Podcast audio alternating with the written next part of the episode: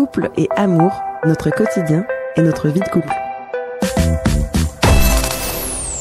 La communication non violente au sein du couple, eh bien, ça coule de source, mais en pratique, quand le quotidien, le boulot, les enfants, la pression sociale prennent le pas, le trop plein peut très vite euh, apparaître et euh, la parole de travers aussi. Eh bien, on va en parler avec vous, euh, Gwen Melsquet, dans votre nouvelle chronique Couple et Amour. Cette communication non violente, comment on peut la pratiquer au quotidien justement dans notre couple? Bonjour Gwen. Bonjour. Effectivement, la communication non violente, moi j'aime beaucoup cet outil. CNV, c'est mon outil principal en fait depuis que euh, je suis médiatrice CNV. J'ai découvert la CNV personnellement il y a trois ans et je peux dire que ça a été vraiment une vraie révolution. Ça m'a permis de comprendre les autres, de me comprendre moi-même. Donc c'est pour ça que je l'utilise vraiment beaucoup et ça aide beaucoup les couples que j'accompagne. Qu'est-ce que peut apporter concrètement la communication non violente au sein de notre couple? Eh bien concrètement, ça apporte le non-jugement et la fin des reproches. C'est-à-dire que quand on entend un jugement du genre « Oh mais de toute façon on peut pas compter sur toi » ou « Tu m'écoutes jamais ben, en fait quelle va être notre réaction? On va se mettre sur la défensive et on veut se défendre. Par exemple, on va dire, bah, qui c'est qui amène les enfants à l'école tous les matins hein euh, Et puis, bah, bien sûr que je t'écoute là, euh, je suis en train de t'écouter. Donc du coup, dans ces cas-là, quand on est sur la défensive, on n'écoute pas l'autre et on ferme le dialogue. La CNV, elle nous apprend que euh, le, fait d'exprimer nos besoins plutôt que sous forme de reproches, on aura plus de chances d'être entendu. Donc ça donne par exemple, bah, j'aimerais te parler, ça me ferait du bien d'avoir ton écoute. Et puis, bah, j'aimerais être rassurée et puis être en confiance par rapport aux engagements qu'on s'est donnés. Bah, c'est vrai qu'en règle générale, quand on nous fait des reproches, on se braque, on se referme, on se recroqueville.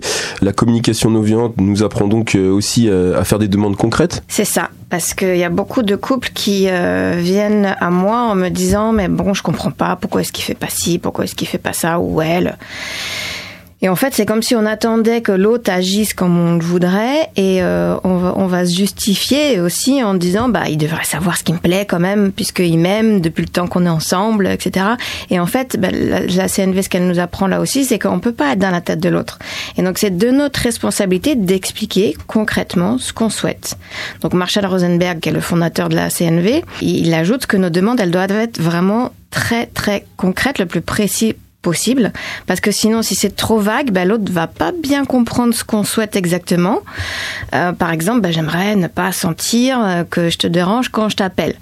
C'est un peu vague, donc par contre, on pourrait le transformer en disant, ben, tu pourrais me poser des questions pour me montrer que ça t'intéresse, ou bien euh, me dire si peut-être mon appel tombe mal et que t'es pas dispo.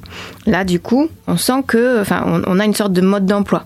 Et à savoir que les demandes, une précision, ce ne sont pas des exigences. C'est-à-dire qu'il faut aussi accepter que l'autre puisse dire non. C'est aussi une, autre façon d'avoir un plus de collaboration et d'échange, de pas l'utiliser comme une stratégie pour arriver à nos formes, mais plutôt en prenant en compte bien sûr notre partenaire.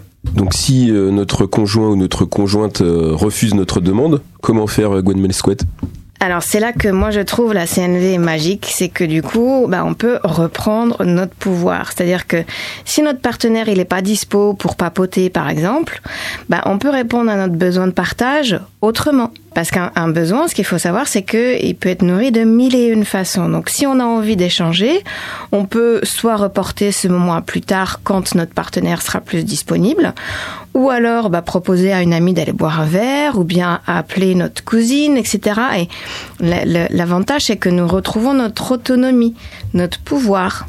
Donc quelque part, c'est aussi se projeter euh, sur euh, une autre activité, sur autre chose euh, et aller de l'avant quelque part. La communication non violente parle aussi beaucoup de, notre responsabilité, notamment de nos émotions. Oui, c'est un point qui est pas facile à, à, comprendre et puis à accepter, mais effectivement, on est responsable de nos émotions et la CNV parle beaucoup de ça, mais c'est en lien avec la, le pouvoir qu'on peut reprendre dans notre vie en fait.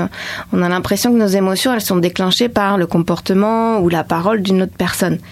Mais en réalité, c'est plutôt la satisfaction ou non de nos besoins qui vont engendrer nos émotions. Le comportement ou la parole d'une personne n'est qu'un stimulus. Par exemple, si euh, une personne en face de vous s'exprime avec beaucoup de colère, une grande intensité euh, émotionnelle, euh, très fort, etc., bah, peut-être que si pour vous c'est difficile d'accueillir ces émotions-là, que vous avez besoin de calme pour pouvoir dialoguer, bah, du coup vous n'allez pas être forcément très très, très très confortable dans le dialogue.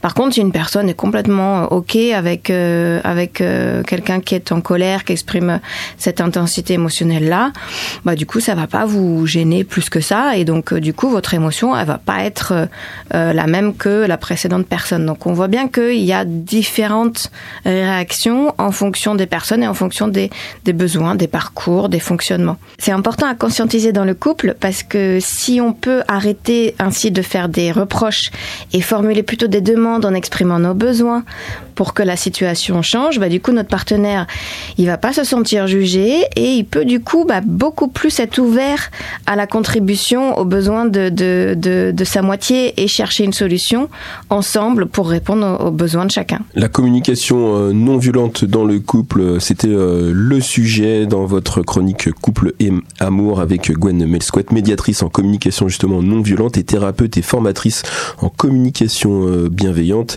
Vous œuvrez sur la région rennaise. À très bientôt. Merci, à bientôt. Au revoir.